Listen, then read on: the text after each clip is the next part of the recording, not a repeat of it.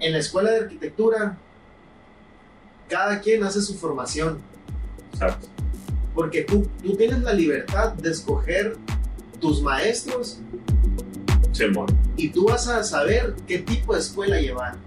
Entonces, cada quien se forma a como, como cada quien quiere, ¿no? Sí, es cierto.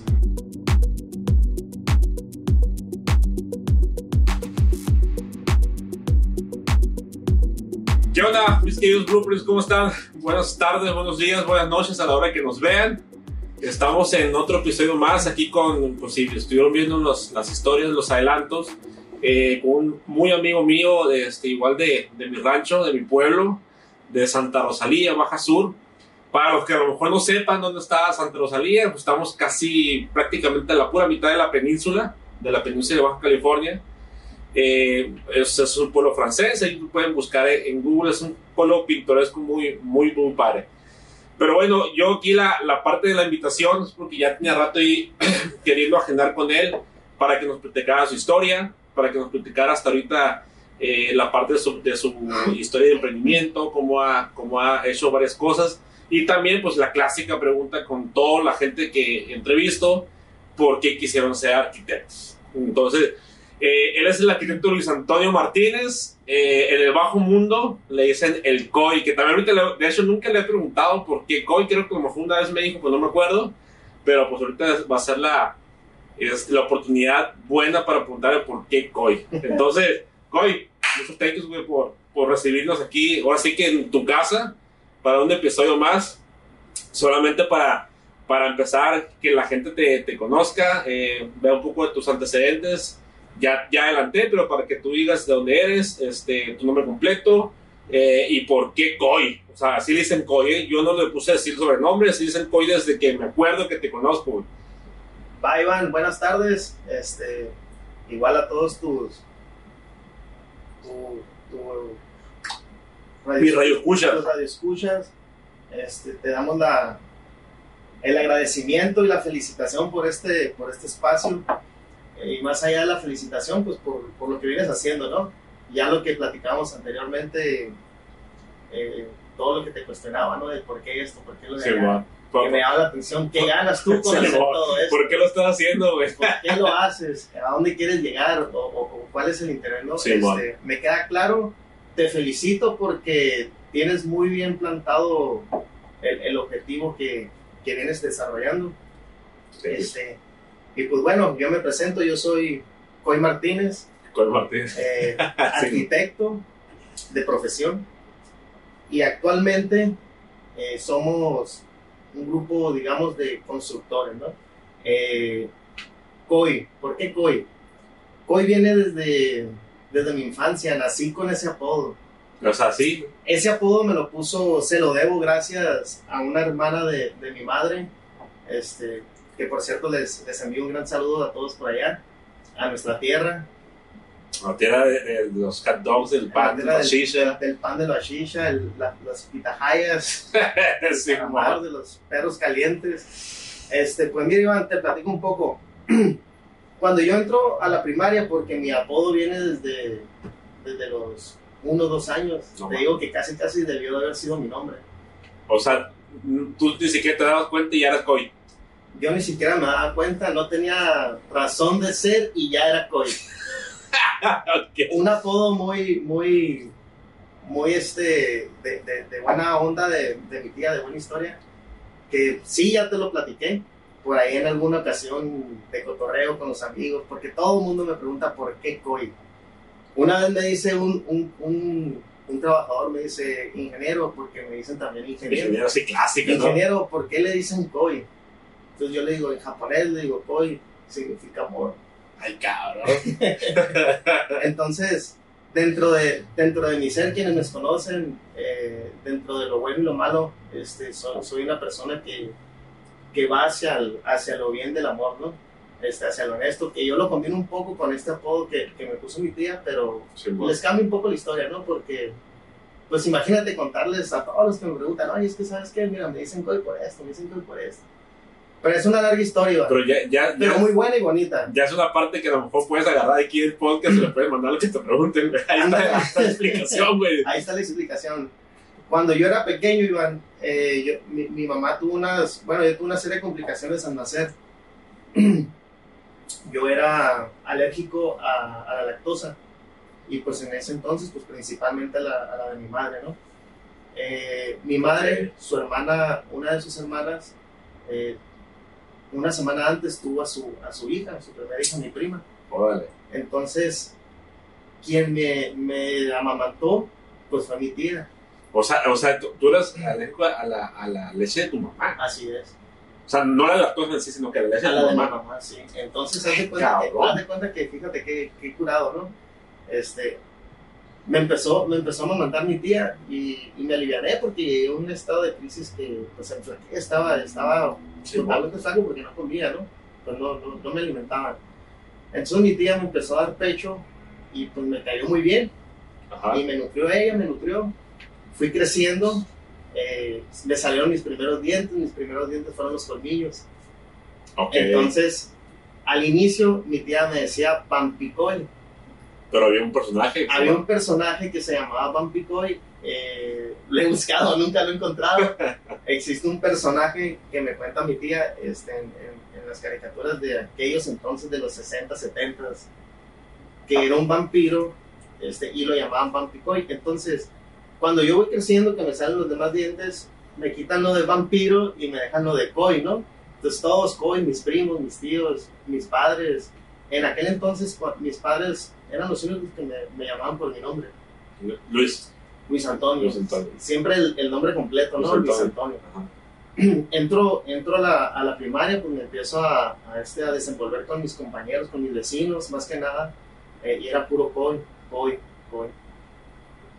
Eh, cuando entro a la escuela, a la primaria, yo le decía a mis maestros, dígame COI, pónganme la lista, entre paréntesis, pónganme COI. O sea, a ti siempre te gustó Coy, o sea. Y cuando me pasaban lista, no me decían mi nombre, COI, presente. no, ¿no? Entonces, sea, ¿eso que en la primaria dónde? En la primaria. Entonces sí. tú le decías, ponme Coy. Sí. Pero pasó un- una etapa de, yo creo que mi, mi chingado crecimiento de como ser humano, como en tercero o cuarto de primaria, que no me gustaba que nadie me dijera coy. No, pero se te quedó impregnado. entonces entré, entré en un pinche pedo este, emocional en, en mi cabeza de que, ay, yo no quiero que me digan coy, pues si me Luis Antonio, todo lo contradictorio, ¿no? Y empiezo yo a remar en contra de que no, es que no me digas coy, soy Luis Antonio, y pues ya no se pudo. Entonces era Pues coy, sí, coy, no, coy. Eh, llega a la secundaria, igual coy. Pasamos a la, a la preparatoria, lo mismo. Tú preguntabas a alguien por mi nombre y, y nadie, ah, el coy, ah, Simón, el coy. Pero si tú preguntabas Luis Antonio, Nadie. Sí, no. nadie. Incluso hay gente que me pregunta, oye, ¿cómo te.? Gente que. De, de- amigos que tengo desde, desde allá, desde Santa Rosalía, ¿no? Que hay veces que me. Oye, güey, pues, ¿cómo te llamas? No te llamas Coy. Y hay veces que yo, sí, sí me llamo Coy. Y ya no, ahí lo dejaba, yo bien seguro y, y bien serio, no, sí me llamo Coy. Pero ya después, no, no te llamas Coy, me llamo Luis Antonio. ¿Y por qué Coy? Y ya empiezo otra vez, ¿no? Este, pero sí, Iván, fíjate que fue un apodo que me fue llevando, pues ahora sí que a lo que soy. Eh, es, es como mi, mi pseudonombre, pero prácticamente mi, mi nombre. Eh, llego acá a Mexicali sin conocer a nadie. Este, y recuerdo bien todavía que me acerco a un camp que, que fue que se- nos hicimos muy amigos a, a uno de los, de los colegas, él es de Ensenada y yo de acá, y de verdad hicimos un clic ahí curado, este, y yo a él le dije que me decían Coy, ¿y qué onda? ¿Y cómo te llamas? No, pues tal, él así como con un acento costeño también, ¿no? Sí, bueno. No, pues yo, Luis Antonio, Costeño pero- fresón. pero Coy. Entonces ese cabrón fue el que, no, pues este güey le dicen Coy, que todos Coy, y otra vez en la universidad la misma historia, ¿no? Pues yo ya, yo ya sabía qué onda, ya, ya traía todo el, el, el diplomado de cómo llevar a cabo todo ese, ese etapa, ¿no? De que, ah, Sí, ya me- aquí ya, me- ya también soy Coy. O sea, él fue el que difundió que si te llamen Coy en la, uni. Entonces, haz de cuenta que, que en la universidad empiezo a hacer lo mismo.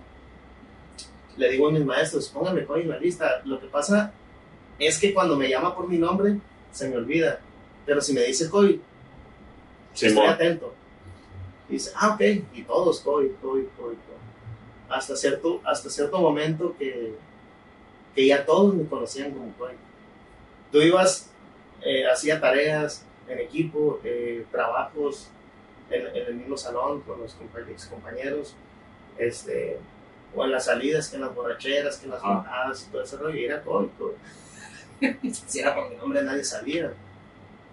Este, pero así fue, así fue la historia. Esa, esa historia viene desde que nací, canijo, treinta y tantos años con, con mi pseudonombre.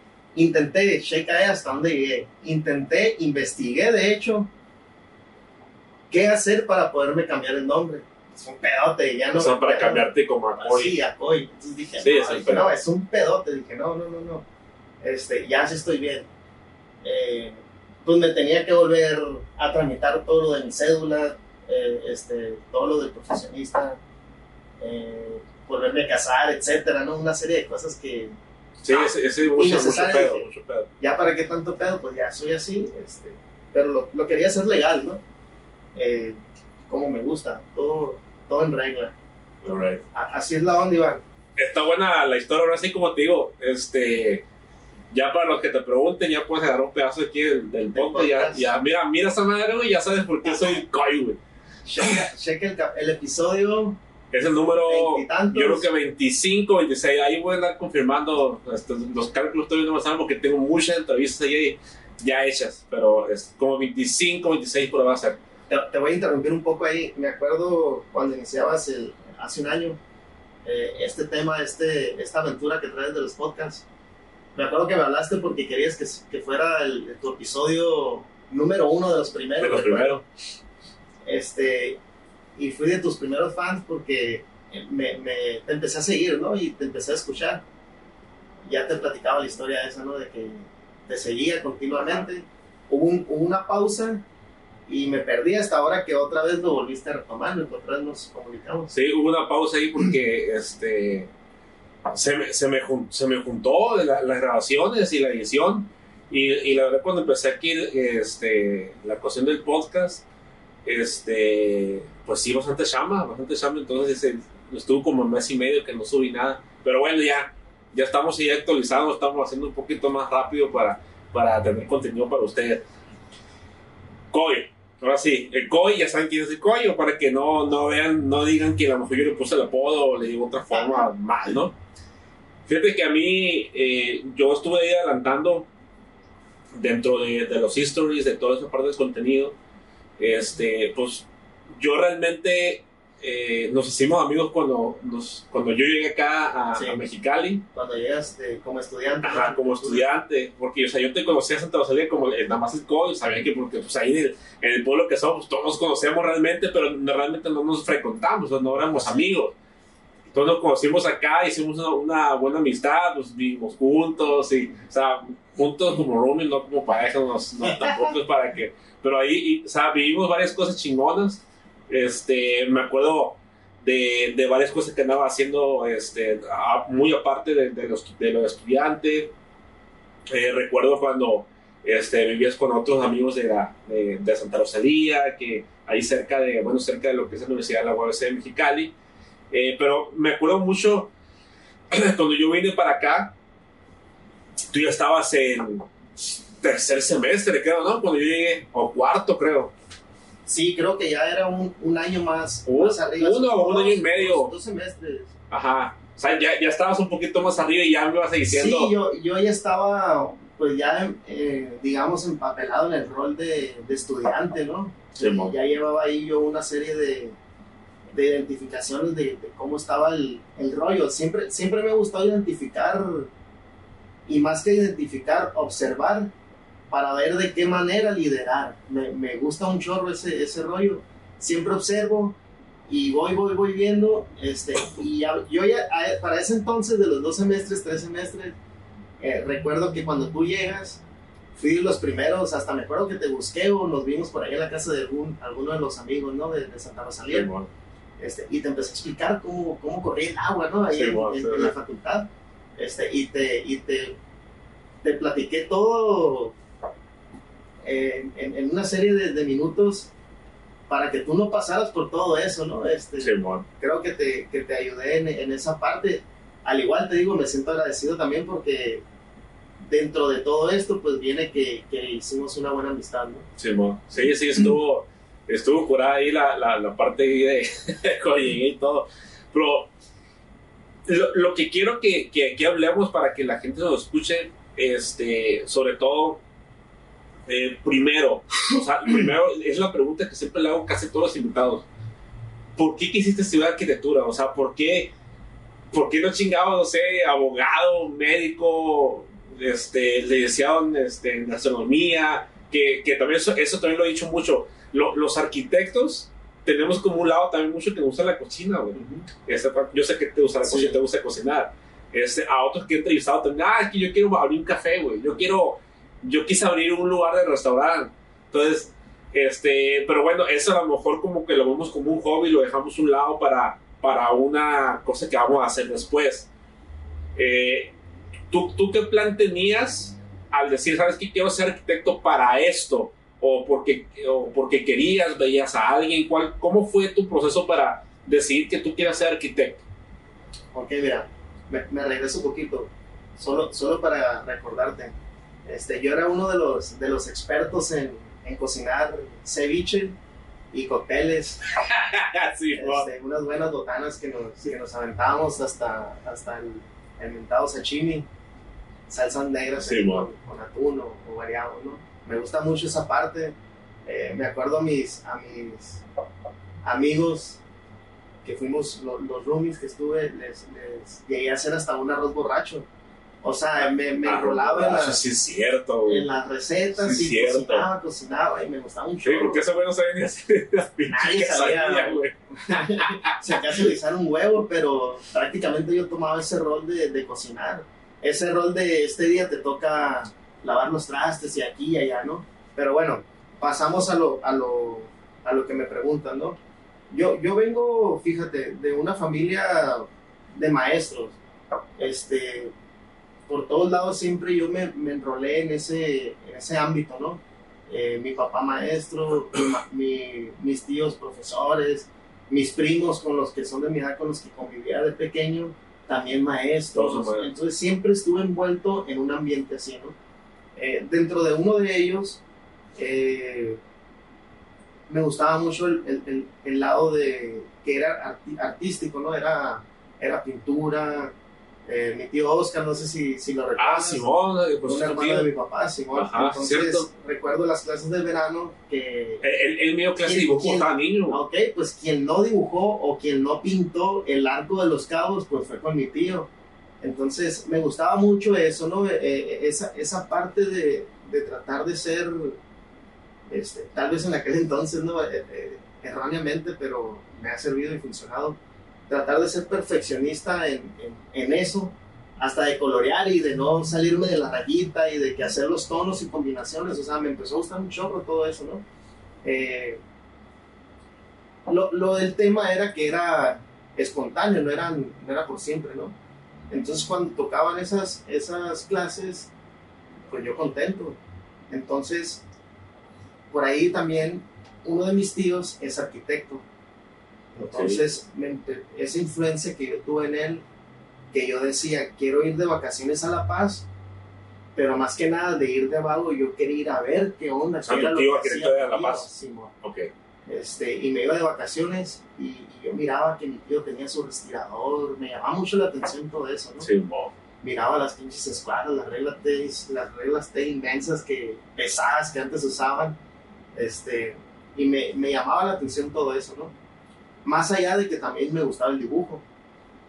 Este, aparte que que fui esa persona, digamos, como contraria de la familia en decir, no, yo no quiero ser profesor, yo quiero ser algo más, eh, yo quiero ver algo más, no quiero ser, no sé, el burócrata o, o, la misma historia de, de una persona, ¿no? De- no es por hacerlo menos, Sí, pero sí, de- del pueblo, sino que yo, yo traía hambre de crecer, pues yo quería siempre desde chico hacer algo más, hacer algo más y, y siempre tener un, un, este, digamos, una, una, una admiración y dejar un legado, digamos, ¿no? En, en ese sentido, pues por eso yo dije, no, pues le voy a apostar por arquitecto y desde chiquillo yo lo decidí.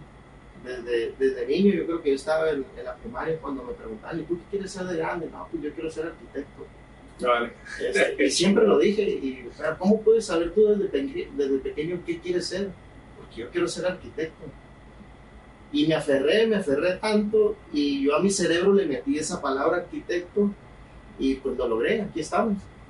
Así fue como, como decidí y me, y me he enfocado ¿no? en esto de, de ser arquitecto. Ok. Ahora, por ahí en, en algunas ocasiones que, que nos tocaban estas, cuando nos inscribíamos en la universidad, cuando nos asignaban las materias, eh, que miraba, mezclaba el rol del maestro y arquitecto. Entonces empecé a, empecé a visualizar de que sería onda este, enseñar, como también lo han hecho, como lo ha hecho mi padre, mi familia, como lo han hecho todos ellos, y, y mezclar la arquitectura, ¿por qué no? no? Pero realmente ya me enfoqué en, en, otra- en otras cosas, ¿no? Eh, primeramente, pues como lo mencionaste en, en tus podcasts, cuando, cuando empezó todo este rollo de, de la promoción, mencionaste de, de- de que inicié como pintor. Este, sí, mira, Sí, bueno. yo, yo como pintor, ese oficio lo aprendí desde chico. Eh, yo, yo fui un chico hiperactivo, vago, no estaba quieto. Había momentos que ya no me satisfacían los juguetes. Entonces yo miraba que mi papá eh, le daba, en uno de los mantenimientos de la casa, pues era pintar. Y yo le empecé a ayudar. Al, al momento que yo empecé a tomar la batuta de yo pintar, a los, al tiempo yo era el vecino que le pintaba los, la casa a a los todos. vecinos, después a los papás de mis amigos y así poco a poco empecé, empecé a aprender de tipos de pinturas, eh, conforme pasó el tiempo empecé a aprender de, de, de tipo de emplastes, o sea, un poco ya mezclado como a, Ok. a la albañilería, ¿no? Y yo lo hacía, yo lo aprendí, eh, error, a, a prueba y error, a prueba y error, y fui mejorando. Este, hace poco, y no le he dejado porque hace poco este, pinté y, y créeme que, que digo que sí, sí pinto bien, ¿no? No es por echarme el- las flores, pero sí aprendí, no he perdido la práctica. He, tenido la oportunidad de querer enseñar a, otros, a otras personas que, que quiero y que admiro. Eh, algunos sí, sí lo han tomado, otros no.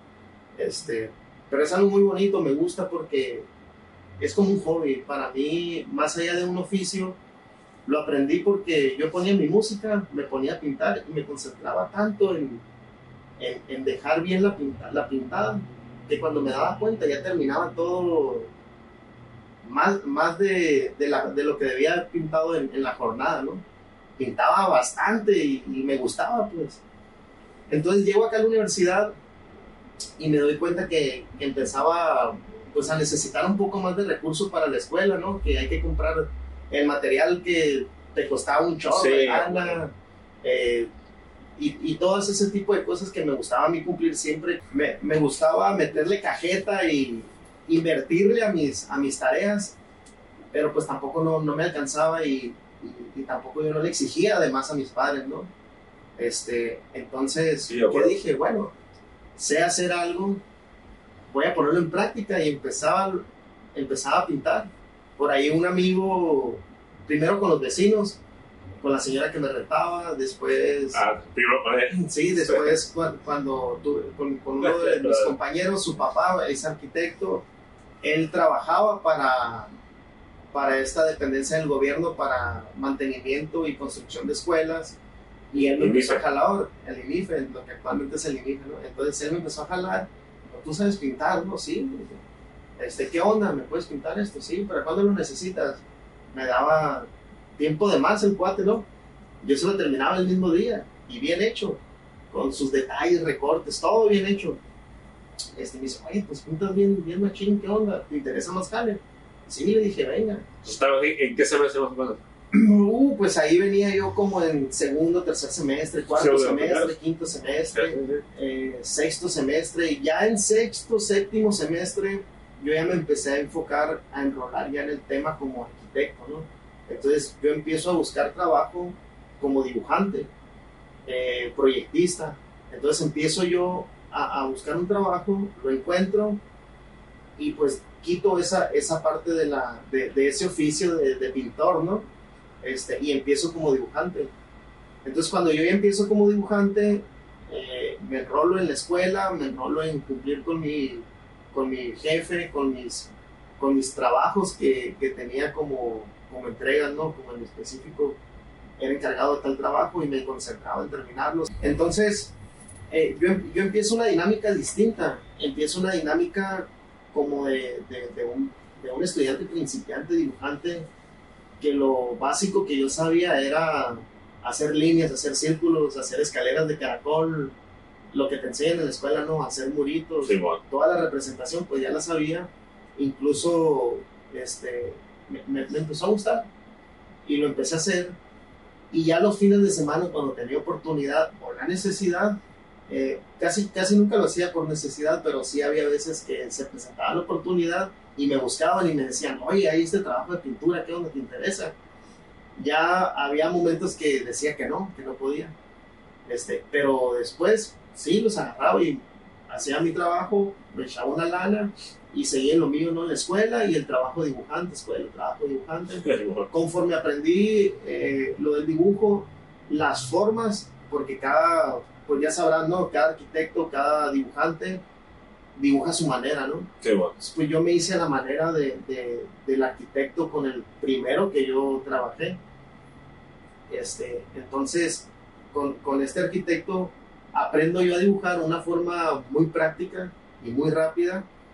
Este, y pues pronto me hice proyectista, ¿no? Él, él ya me dio la oportunidad de, de diseñar los espacios, eh, de hacer eh, fachadas.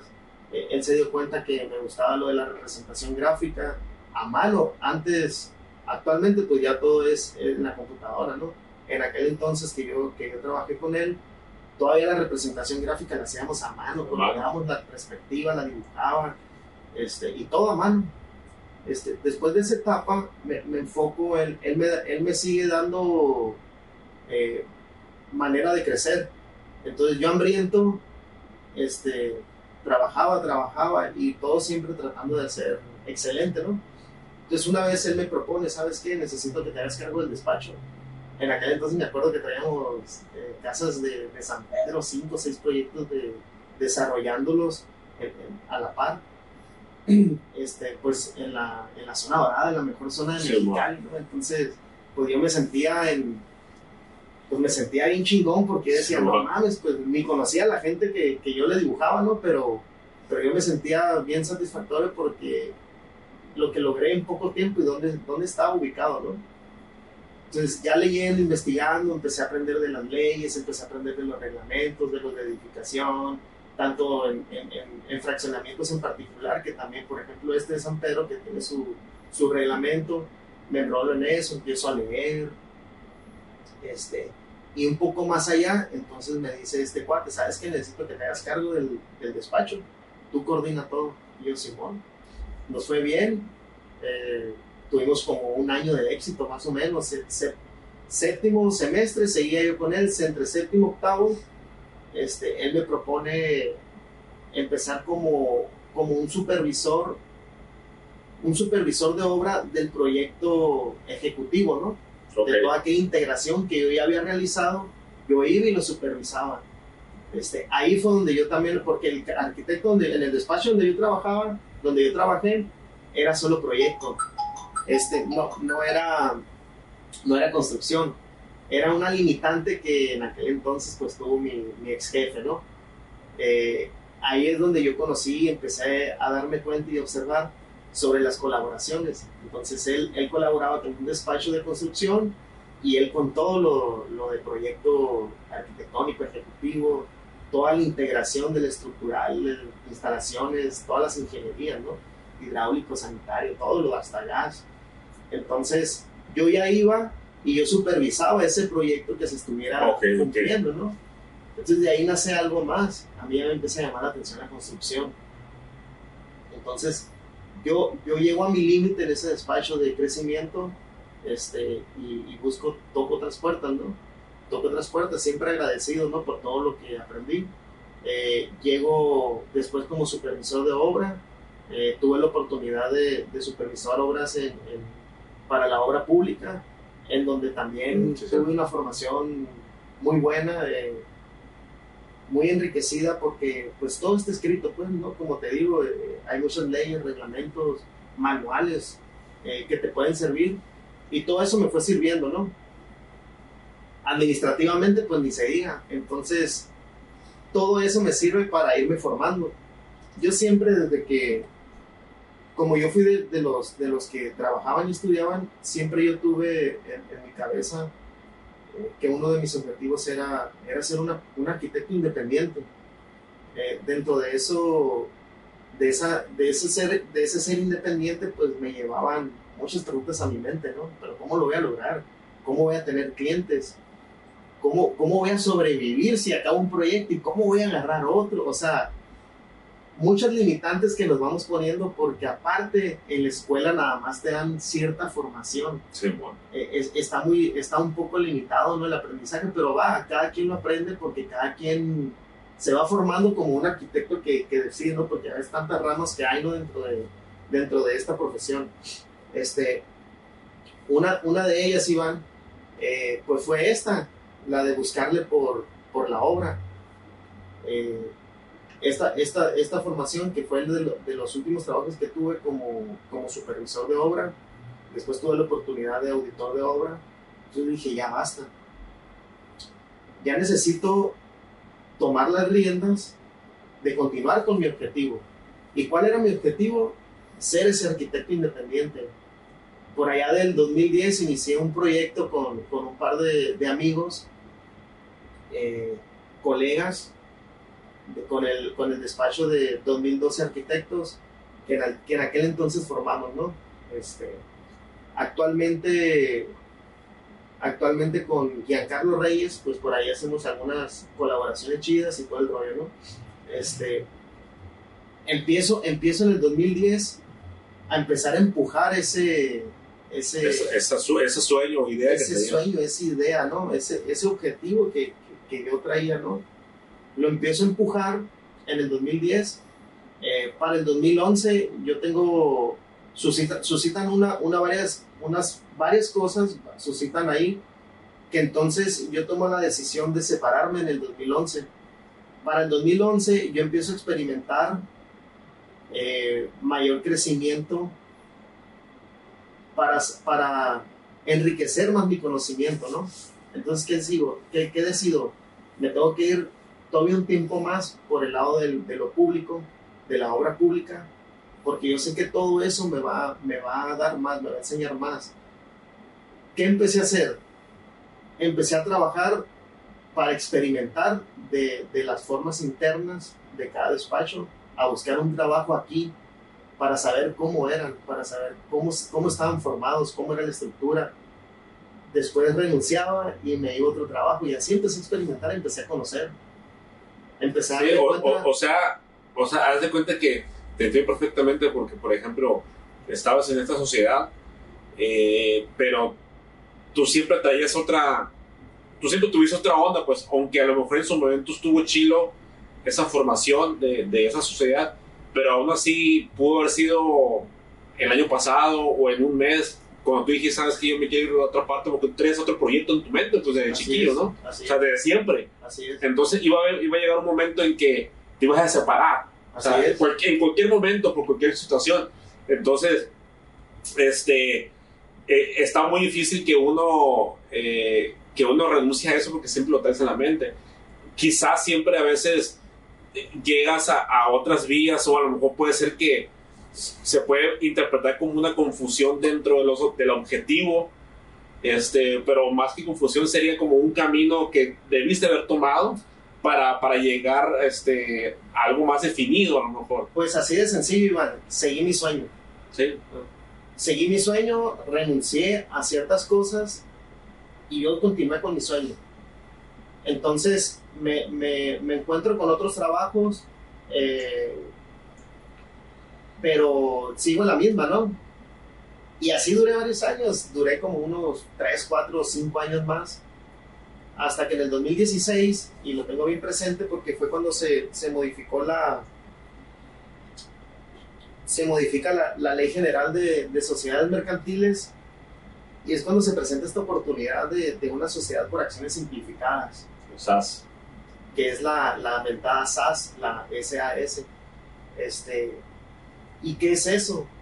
Y qué fue lo que me llamó la atención y que dio en el clavo de lo que yo buscaba.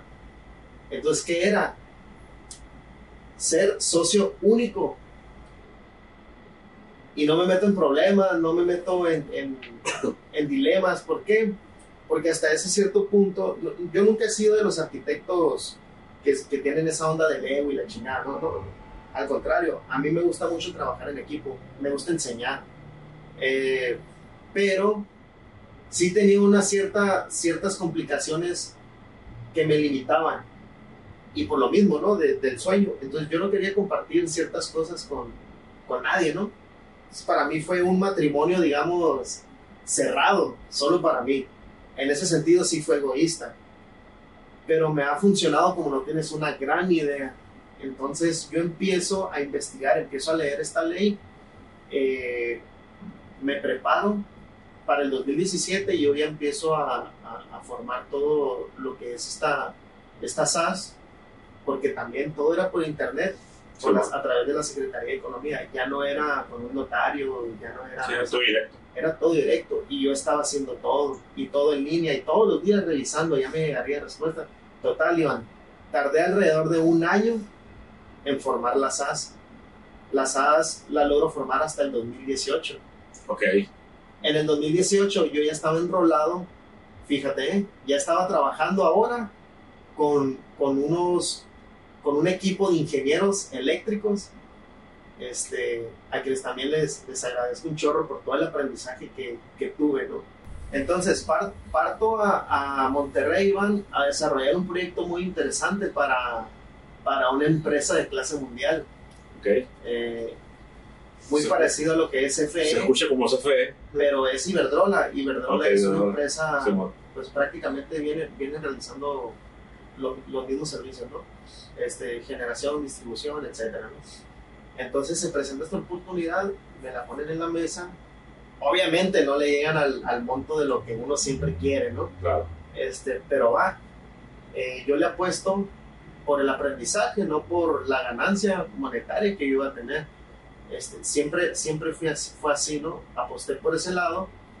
Este, y yo sabía que esta formación que me iba a llevar allá me iba a enriquecer a mi, a, mis, a mi sueño que por otro lado venía a, la par este, caminando, ¿no? Entonces parto, parto a hacer esta interconexión para una planta de generación allá en, en el Carmen, en Monterrey, este, y me toca una parte muy interesante. Entonces me echan, cuando yo llego me echan mucho de menos porque era el contrato más pequeño de todo, de todos los contratos que existían de los, más de 3.000 trabajadores y más de 50 compañías que existían. Era, era la parte más pequeña. Entonces una vez, dentro de, digo, te platico un poco porque todo esto me, me, enseñó y me formó, ¿no? Ok. este, De, de, estar con, conversar o, o, o platicar con directivos de, de, altos rangos que traen otras ondas, pues, ¿no? en la cabeza, otras formas, etcétera, ¿no? Entonces una vez, sutilmente, uno de estos directivos me quiso decir o echar de menos de que mi, mi trabajo no servía de, de, mucho, pues. o sea, que terminara ya, ¿no? O sea, enfócate en lo que tienes que hacer, termínalo rápido y ya. Pero yo estaba en la onda de que, oye, pero pues para el anticipo, ¿cómo quieres que continúe? ¿Cómo quieres que inicie? O sea, yo también, también cuidando esa parte administrativa, ¿no? ¿Cómo voy a hacer gastar más a la empresa a la que represento si, si no estoy recibiendo o percibiendo ¿no? esa lana? Entonces le digo, ok, está bien, pero ustedes lo que no se ponen a pensar es que yo soy la empresa o, represento a la empresa y vengo a ejercer, a ejecutar un contrato muy pequeñito y resulta ser que no lo toman en cuenta porque si yo me interconecto, si, si yo no hago ese trabajo, eh, pregúntense cuántos, cuántos megawatts van a perder en esa generación, solo por no tomar en cuenta, por hacer de menos esto, ¿no? en ese proyecto aprendí un chorro de cosas, Iván. Entonces me regreso exitosamente porque cumplí, eh, hasta más trabajo realicé en la subestación, más trabajos electromecánicos y, y civiles también. Este, cumplimos ahí con, con, la meta, con el objetivo, yo me regreso contento y cuando regreso me vengo ya totalmente con, otro, con otra forma de pensar, porque conocí a, gente de, de, un buen rango que, que, me hicieron ver las cosas distintas, ¿no? Eh, créeme que los ingenieros, que es, es, una, es una forma que, una de las partes que se les tiene que aplaudir a los ingenieros, que a todos los, los respeto, ¿no? Pero la mayoría, y no en su, si no es su mayoría, la totalidad de los ingenieros son, son profesionistas muy prácticos. Sí, bueno. eh, que es muy distinto a un arquitecto. Hay, hay, habemos muchos arquitectos que si el circulito no me salió derechito, no continúo con no, lo que sí, no, sí. porque tengo que hacer nos el enfrascamos, derechito y nos enfrascamos. Y yo aprendí a ser muy práctico con todos estos ingenieros. Este, entonces regreso yo con otra actitud, regreso con otro pensamiento y regreso decidido a continuar con lo que ya estaba formando. En eso me dan la respuesta de que, de que la SAS ya está aprobada Aprobado. y tomo la decisión. ¿Cómo pasa el tiempo? Fíjate, y cómo son las cosas de que uno de mis ex compañeros de, ese, de esa compañía para la que trabajé, este, él también sale de trabajar de ahí, quiere remodelar su casa y me habla. Dice, ¿qué onda? Sí, sí lo hacemos. Él fue como que, como que dice el que me dio la patadita, ¿no? Ok. Claro, pues yo ya había desarrollado otros proyectos, pero, pero ya prácticamente fue cuando me, me abrí de capa y fue cuando tomé la decisión de que, ok, hoy inicio mi sueño. Me subo a ese barco. Cuando yo me subo a ese barco, Iván, para mí, que, que te platico, eh, para mí esto de la sociedad es, es, como un matrimonio, ¿no? Entonces, Es un cuando, matrimonio. cuando yo me subo al barco, Iván, yo jalo a, mi pareja, a mi esposa, y le digo, ella es licenciada en Administración de Empresas, eh, Fernanda es la directora de, finanzas y, administración. Entonces, ella se enfoca en toda esa parte y es la intención, ¿no? De subirla al barco. Tú vas a cuidar todo lo que es dinero y yo me encargo de cuidar todo lo que es la obra, toda la ejecución. Nos, nos enrolamos en, en ejecutar obras, en construir este, y en prestar los servicios. Ahora sí voy ya un poquito más a lo de, a lo de Kojima. Fíjate que ahí, déjame te pauso un poquito, porque tocas un tema interesante, güey.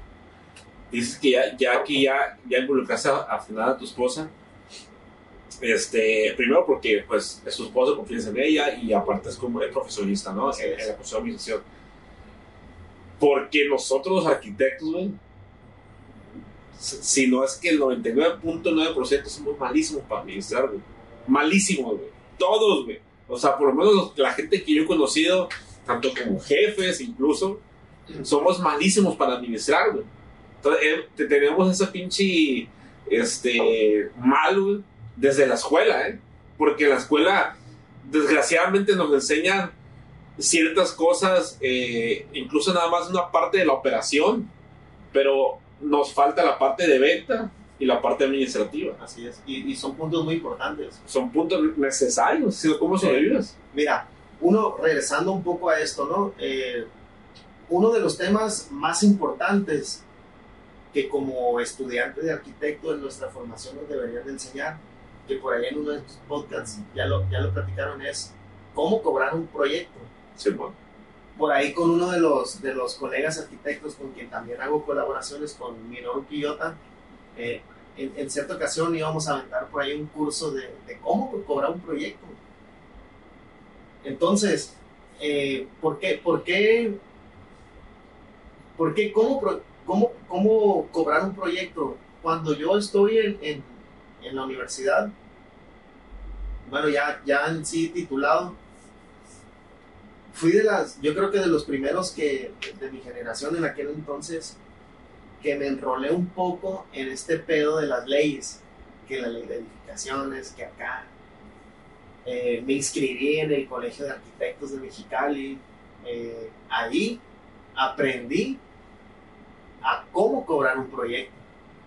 Este, dentro de algunas asambleas o dentro de algunos cursos o diplomados que nos dieron, porque venía gente de, del interior del país, este, a enriquecernos y, y, que mutuamente los colegios trabajaran a la par y que, y que todos en equipo pues, sí, pues. saliéramos adelante, ¿no? Entonces, a mí por esa parte aprendí, por el lado del colegio de arquitectos. ¿Y, y qué es lo que aprendo? A cómo cobrar un proyecto. Eh, por ahí existe una serie de fórmulas, pero ya más allá de fórmulas, de cómo cobrarlo, tiene que ver mucho también en, en el énfasis de, de, del tipo de cliente que vas a tener, el Claro. de cliente con el que estás. Eh, no es nomás cobrar por, por, por un metro cuadrado, ¿no? Este, hay que analizar bien, ¿no? Todo el, todo el tema Sí, para, ¿no? para llegar a un, monto, a un monto certero y un monto que, que te con- convincente tanto para ti como para, como para tu cliente, ¿no? Este, esa es una de las cosas. Otra de las cosas muy deficientes que yo miro es, es la obra. O sea, Sí. no, tú sales y no, sale, no sabes ni hacer una estimación, no sabes ni hacer un generador de obra. Eh, Eso fue lo primero que yo me topé como salí. largo, largo, o sea, fórmulas matemáticas. Eh, Esto, estos son puros números. Este, ¿cómo, cómo sacar los metros cúbicos o los metros cuadrados? O, o cómo, o sea, cantidad de cosas, ¿no? Que en la universidad o en la facultad no te enseñan. Y, y Es es, que mira, una realidad. A- Ahí, ahí es algo que ahorita dijiste, o sea, que tenemos de diferencia bastante con los ingenieros, que los ingenieros son prácticos, son bien Sí. prácticos. Nosotros los arquitectos, como dices, si el circulito no sale bien, güey, y porque así lo enseñaron, no podemos avanzar. Yo recuerdo bastante, güey, eh, hubo un tiempo en que yo estuve dando cursos, güey, Sí, sí, recuerdo. de, de AutoCAD es que- y también estuve dando cursos de, de, de administración de obra, güey. O sea, pero en el enfoque de generador, o sea, para sacar Sí. volumetría, güey. Y la saqué por eso mismo.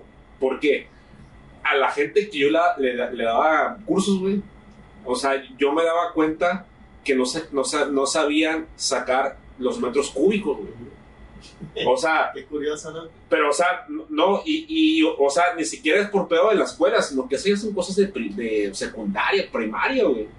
Pero lo que pasa es que los arquitectos nos, nos enfocamos de que, ah, ok, si yo, te, si yo te dibujo un cubo, sí sé sacar los metros cúbicos, pero si te digo que en la obra que me saque los metros cúbicos, que es lo mismo, güey, no saben. Pero si e- es, esa parte de la losa que se va a colar, te la dibujo, ah, bueno, así sí, pero ahí en físico no los Práctica. Ah, es, exactamente.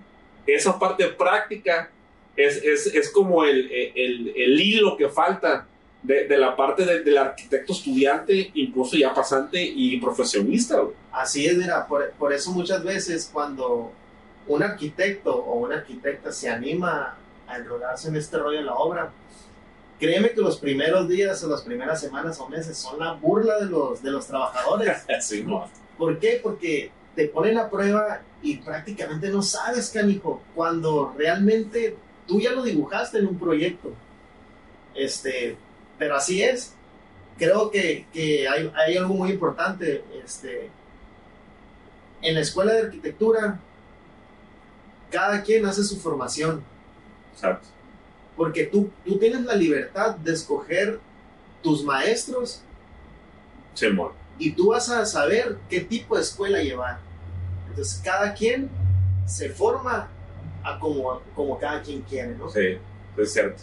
Entonces, si tú eres un estudiante y tú quieres explotar como estudiante la parte del dibujo, la parte de diseñar, la parte de ser un proyectista, eh, ponlo a prueba estudiando y trabajando. Yo lo viví y aprendí demasiado.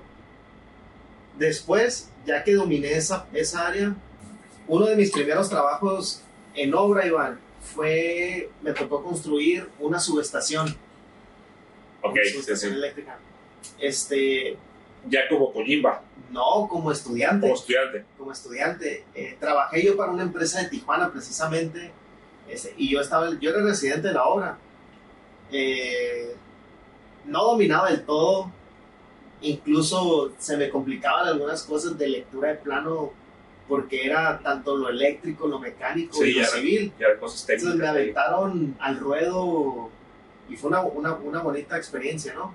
Y lo logramos y lo sacamos adelante. Eh, ahora, a lo, que, a lo que iba, ¿no? Es que también aquí tiene que ver la formación, pues eres un arquitecto, te quejas de que en la escuela no te lo enseñan, pero tú tienes que buscarlo, cómo aprenderlo. Entonces, lo buscas en obra, lo aprendes, lo pusiste en práctica y vas y lo corroboras con tus maestros. Y ahí es donde tú enriqueces tu conocimiento y tú vas formando tu escuela. Así es como yo lo miro de que, de que fuéramos, fuéramos arquitectos distintos, digamos, si fuéramos un poco más abiertos a nuestros pensamientos, ¿no? Sí, o, sea, tocas un, un, tema muy importante. Lo, lo, lo he comentado en, en, otros episodios, que sí, este, una parte de responsabilidad la tiene el sistema educativo, pero tampoco hay que ser los güeyes, o sea, también gran responsabilidad de nosotros, como tú, tú, comentas. Así es. O sea, yo recuerdo perfectamente cuando yo estaba en la escuela y también te y agarraba a los maestros que eran filtros, güey. Sí. Y, y, yo lo agarraba primero porque yo venía a estudiar, güey. Y, y, muchas veces de, de, los maestros que agarraba estaba a punto de tronar, pero era yo para demostrarme que podías, merecía estar ahí, pues. Sí. Y yo me acuerdo que otros compañeros, güey, o sea, a huevo agarran al, como decimos acá, el más barco, o al, al, que te pasaba. Este, y pues no quiero saber dónde están ahorita, algunos, ¿no? Algunos, güey. Este, pero e, es parte de, de, la formación que tú te vas haciendo, sí, sí. Este, bueno. los maestros, y como tú dices, o sea, tú puedes estudiar en la, en la universidad más patito, entre comillas, pero realmente la universidad, o sea, y por si no lo saben también, la universidad es, es, una, es una parte donde tú ya tienes que venir con la mente de que tienes que ser autodidacta. O sea, realmente ya tienes que tú buscar, buscar tus oportunidades. O sea, si a lo mejor la escuela por sí sola no te la da, bueno, a nosotros nos tocó y, y es algo que a mí me, yo, yo agradezco neta de la vida esto. De primero, de haber salido de un pueblo, güey, porque realmente salimos de un pueblo y eso este, yo creo que te pasó a ti igual. Cuando salimos de ahí, vimos otras cosas que la gente de aquí no mira, güey. O no miraba, güey. Es, es, eso viene siendo ya como, como parte de la madurez. Exacto. Que te hace también tu pensamiento un poco diferente, ¿no? Sí, o sea, son, son, cosas, ajá, son cosas que, que, que, que venías con el hambre, el hambre de poder comerte a la gran ciudad, se puede decir, para aprender más cosas y sobresalir. Y también eh, el cómo ya estando en la escuela, eh, no, no, no hablo de competir con los demás, pero sí demostrarte a ti mismo de que puedes con ella y de que puedes trabajar aparte, de que puedes llevar la escuela, este, a lo mejor en su momento, o sea, ahorita yo me pongo a pensar, en su momento estuvo bien chingón, pues sí, la fiesta, todo, o sea, vivir solo, pero la neta también estuvo perro, güey. Sí. O sea, sí, o sea, no, no me arrepiento y estuvo, es una de las mejores etapas que he vivido en mi vida, güey pero la neta sí estuvo bien perro, o sea, este, entre que a veces tienes que comer o a veces no, güey, y este, apenas te alcanzaba para, para la renta, este, puta, andabas todo presionado porque tienes que hacer una entrega y no tienes dinero para la maqueta, o sea, la neta eh, fue un pedo, o sea, yo sí, yo sí la, la, la cargué machín, pero es, un parte, es parte de, de, de ese, ese, pequeño sufrimiento, es parte de, de tu madurez y de la, de la formación que tienes ahora. Y también me, me acuerdo bastante cómo, cómo es que vivimos, porque somos casi la misma edad, cómo vivimos en las varias etapas también de la, de la tecnología, y cómo eso, sí. nos, cómo eso nos ayuda. De que, o sea, a ti te tocó, te tocó el disquete, sí. a mí también, güey. Entonces vi la evolución del disquete, CD, DVD, y, eh, USB, el AutoCAD noventa y tantos al 2017, 2021, eh, Revit, todo, que a lo mejor los morros ahorita la verdad no tuvieron la fortuna de tener todo ese crecimiento paulatino que tuvimos y que realmente muy pocos lo aprovechamos. E ese tipo de crecimiento, de, o sea, de saber cómo era antes y cómo es ahora. Entonces, eh, recuerdo bastante cómo, este, cómo lo viví y es una parte que yo ahora recuerdo bastante bien, que, que yo no hubiera cambiado por nada, ¿eh? o sea, ni, ni por haber empezado a estudiar ahorita y si ahorita me volvieran a preguntar qué quiero estudiar, vuelvo a decir arquitecto, eh, que, que, como les, les, les, he dicho en otros episodios, a lo mejor simplemente hay, hay momentos en la vida de la profesión que a lo mejor te sales poquito de riel o te sales totalmente de riel, pero tú nunca vas a ser arquitecto, aunque te dediques a la comida, nunca vas a dejar de ser arquitecto, primero porque tienes el título y segundo porque ya tú ya estudiaste algo que te lleva a hacer las cosas de cierta manera. Así es. Entonces, este, por ejemplo, si haces un negocio de restaurante, de café, o sea, tú ya puedes idear de, cierta forma con tu creatividad un negocio. Entonces, tam, también es, importante que, la gente lo vea, eh, que los arquitectos o estudiantes no, no tampoco se sientan mal y que a lo mejor me estoy yendo por un camino que no es. Siempre va, va a llegar un camino en que te va a llevar al objetivo que tú quieres. Te vas a desafanar un poquito, te vas a hacer un poquito de riel, pero te puedes encarrilar otra vez. Y eso también lo, lo comento porque yo recuerdo, yo recuerdo, eh, no me acuerdo si fue, en qué año fue, eh, creo que ya estabas, ya estabas con Fer, no sé si ya te ibas casado no, no, no me acuerdo. Empezaste a, a, vender comida ceviche, güey. Sí. Empezaste a vender ceviche. Sí, sí, sí. Este, es, esa parte también quiero que me la platiques, güey. Sí, este, fue una, fue una parte, mira, como todo esto lo que vienes comentando, no cabe duda que, que es, es parte de lo que nos hace como personas, ¿no? Eh, en aquella despedida que tuviste con tu mamá, que, te, que ibas a soltarte de la familia porque ya te tenías que venir a estudiar, que llegas y estás solo, o sea, aprendes a conocerte, sí. aprendes a, a, a, llevar a cabo, a vivir con, digamos, porque hasta cierto momento también llega a conocer la soledad, este, y todo eso te va formando, te va, te va madurando, te, este, vas aprendiendo, este, vas conociendo la vida. Eh, y, y, eso es lo que voy, pues si, si yo me dedicara nomás a, cierta cosa, eh, no, no, sé qué fuera, ¿no? Porque digo, eh, me ha gustado lo de ser pintor, incluso hay veces que lo, que lo sigo realizando, hay veces que, que cuando tengo el tiempo me gusta cocinar la parte de los mariscos, del ceviche, estos cócteles, pescados, empapelados, etcétera, ¿no? Los sashimi, todas estas son los callitos, aguachiles. Eh, hubo un tiempo en que, en, que, en que me fue muy bien y lo hice y, sí, y lo hice con bueno. todo el amor y con toda la honestidad que, que, que pude para, para lograr el, el, el, el objetivo en, en, corto plazo que en ese momento tenía, que por eso lo hice.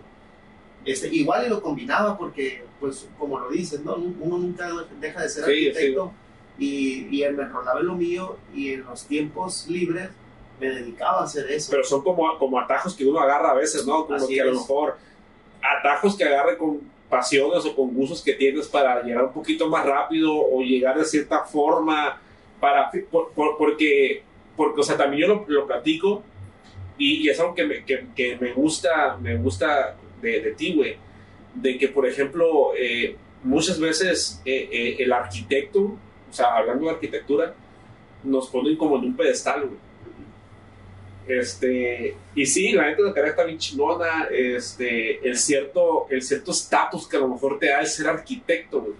Pero una cosa es que la sociedad lo ponga, güey, y otra cosa es que te lo creas al grado de que no quieras, entre comillas, rebajarte de nivel para hacer otras cosas que son totalmente buenas, o sea, es trabajo, cabrón. O sea, vender ceviche, pintar tú, este, hacer mudanza, lo que sea y, y, y, es algo que también eh, no generalizo, ¿verdad? Pero sí a muchos, a gran mayoría de los colegas les pasa, güey. No encuentran trabajo en una empresa, pero tampoco quieren buscar sus oportunidades. Pero bueno, yo sé que no es para todos el emprender, güey. Yo, no, no porque sea no, todos tienen que ser emprendedores. Pero si no encuentras alguien que te dé trabajo, cabrón, tienes que hacer algo o sea, ya no digo para hacer algo de tu cara para sobrevivir. Te voy a contar otra historia, Iván. Eh, por allá del, ¿qué sería? 2014, este, trabajé un tiempo en el ayuntamiento. Tuve una etapa en la que fui el encargado de las licitaciones eh, y en cierto momento también me cambiaron y me fui a la, a la parte del, que es, es esta historia que te quiero platicar, ¿no? A la transferencia de la, de la basura. Ok. Yo llego a la, a la transferencia de la basura, canijo, y, y, y, llego a un pinche tejabán que abajo está inundado de basura. madre, ¿sí qué hago con todo O esto? sea, a, a la parte de basura, de la basura del municipal. basurero, sí. No mames, ¿Qué hago con todo esto? ¿Y, y por dónde empiezo? ¿Y cuáles eran, cuál eran mis tareas? Mi tarea era mantener limpia esa área. Que toda la basura doméstica que llegaba de la ciudad, transferirla al basurero municipal. Ok. que empecé? Empecé, fíjate, eh, me quito ese, ese chaleco de, de los zapatos de arquitecto y me pongo las botas de casi casi de un pepenador, canijo. ¿Y qué aprendo? Aprendo de maquinaria, aprendo tantas cosas buenas que le podemos sacar a la basura como, como el generar energía. Este, aprendo a, a ser humilde con, con, las, con las personas que trabajan ahí, con las Sí, personas con las que yo conviví. Eh, observaba un chorro de cosas y aprendía muchas cosas. Pero no pasa nada, no, no pasa nada, al contrario. eh, todo eso es, es- es lo, que te, lo que te comento, pues todo esto te va enriqueciendo, te va formando, porque aprendes tantos ámbitos, aprendes tantas cosas o, tantos contornos que tienes distintos a los de un arquitecto, pero cómo un arquitecto le puede sacar jugo a esas cosas que son distintas, cómo absorberlo para que me funcione o me sirva como arquitecto en un futuro. Ahí aprendí a administrar, fíjate, administrar la basura, o sea, cuán- cuánto aprendí de rendimientos, aprendí de- de Fíjate. o sea, un chorro de cosas. Aprendí de, los rendimientos de la maquinaria, los costos, eh, mantenimientos, este, de sueldos, ni se diga. ¿Cuánto gana un operador de maquinaria mayor, de maquinaria internet? Conocí un chorro de cosas. Que conoces a tanta gente, conoces tantas necesidades, te das cuenta de tantas necesidades. Aprendo, por eso te decía, yo estoy casi seguro que ese tipo de trabajos, que es algo distinto, te lleva a aprender a administrarte. Porque yo aprendí a administrar de, de, de la basura. De la, o sea, a- yo, tenía a- que yo tenía un objetivo de tantas, de tantas toneladas de basura que tenía que sacar. no mames. Y tenía que cuidar el diésel, tenía que cuidar el aceite, tenía que cuidar el horario de los trabajadores, porque estábamos también con trabajadores burócratas que tienen un horario. Este, aprendes un chorro de cosas. Ahora, ¿qué, qué, qué es lo que continúa? Es como una cuenta de banco. Si tú, si como una tarjeta de crédito, si tú ganas 5 mil pesos al mes y te gastas 10 mil, pues cabrón, estás en problemas Sí. encabronadamente. En cambio, si yo recibía una tonelada de basura, güey, yo tenía que sacar uno 200, güey. O sea, tenía que ser más. Y era la terapia de todos los días. Este, fue, fue un trabajo muy, muy comprometido y muy estricto porque el tiempo ahí corría y el tiempo era muy valioso. Sí, fíjate que dices al- algo, algo súper curioso y, y yo creo que es algo que, que tienen que ver aquí la, la gente que nos está viendo y nos está escuchando. Co- ¿Cómo, es que un, tra- un trabajo que a lo mejor ni siquiera lo pensaste que iba a tener, En mi vida, te, te enseñó a lo mejor más o muchas cosas de lo que tenías que aprender en tu carrera? güey? O sea, e- es, es, es algo que, que tú estás tomando en cuenta bastante, que, que a lo mejor otra persona hu- hubiera desechado esa, oportun- esa oportunidad, porque ahorita que me lo dices, lo- yo lo veo más como oportunidad más que un trabajo en sí. güey. Entonces, a lo mejor esa oportunidad lo hubieran desechado por el simple hecho de ser un trabajo inferior, entre comillas, ¿no? Lo, lo encomillo, porque es de la basura. O sea, es. ¿qué, qué, qué, qué peor cosa puede ser que la basura, según nuestros ojos, ¿no? O nuestra, eh, o nuestra etiqueta que tenemos para, para los ciertos trabajos. Sí, sí. Mira, este, hasta incómodo me sentía porque, eh, te digo incómodo, y que ahorita en, en- en- en estos temas del COVID, para mí ya era algo, algo familiarizado. ¿Por qué? Porque era tanta la higiene y tanta la protección que teníamos dentro de él. Entonces, había veces que yo tenía la vergüenza más que nada por el olor, porque te impregnas, pasar una jornada laboral dentro de, de ese olor, este, te impregnas. Entonces, llego a mi casa, Pues sí, no mames. me quito la ropa, me quito las botas antes de entrar, Ya estás, ya estás casado. ya estaba Ya casado. Sí, que aquí está aquí backstage, pero no, no, es. salir. Este, ya, ya, ya una vez que me quito todo, entro a mi casa porque me doy cuenta la gran cantidad de suciedad que existe en ese tipo de, de, trabajo, ¿no? Todas las bacterias, todas las enfermedades. No sabes todo lo que puedes ver. Sí, sí, no, no, no, no Ahora, este, dentro de todo esto, aunque dices, oye, pues es el basurero, sí, pero es, es, es uno de los lugares donde también tienes más cuidados higiénicos. Yo cuidaba mi higiene como no tienes idea, Iván. Yo, yo andaba con, con cubrebocas, había veces que traía mi traje. Eh, y se me hace muy curado porque... O sea, traje así como, como lo que usan ahorita, así sí, de... Sí, ajá. Entonces se me hace bien curado porque después de, ¿qué serían? 5 o 6 años, la pandemia nos lleva a lo mismo, ¿no? Este, pero te digo, todo, todo este tipo de trabajos, estas oportunidades, si las sabes eh, enfocar en beneficio y las, y las, y las, y las llevas adelante, eh, te resultan en la vida, como tienes una gran idea. Para mí me sirvió, eh, por ejemplo, ahorita en, en, me sirve demasiado porque siempre pongo comparativas y me funcionan no batallo mucho con mis trabajadores por lo mismo, porque trabajé con gente con necesidades extremas, pobreza extrema, eh, que uno aprende también a cómo, a cómo trabajar, a cómo tratar, a cómo llegar, a cómo lidiar con ese tipo de trabajadores. Y no creas, hay gente también drogadicta, gente que con problemas, gente que hablaba sola. Este, o sea, conoces un chorro de cosas. o sea, y, no es, y no es que llegas a tocar fondo, no, simplemente que llegas con gente que tal vez sí está tocando fondo. Porque son, son los, el, trabajo de un pepenador lo denigran mucho. Y yo siempre les dije, y siempre lo comenté en, aquel, en aquellos entonces ¿no? que me preguntaban, ustedes no saben la gran cantidad de dinero que gana un pepenador que tú, arquitecto, en una jornada laboral. Sí, Ese va a tocar el triple que tú. No, no hay por qué denigrarlo este, y son este, este cierto tipo de cosas que también te van aprendiendo a ser, a ser una persona humilde. Eh, no, no, hay por qué criticar antes de conocer.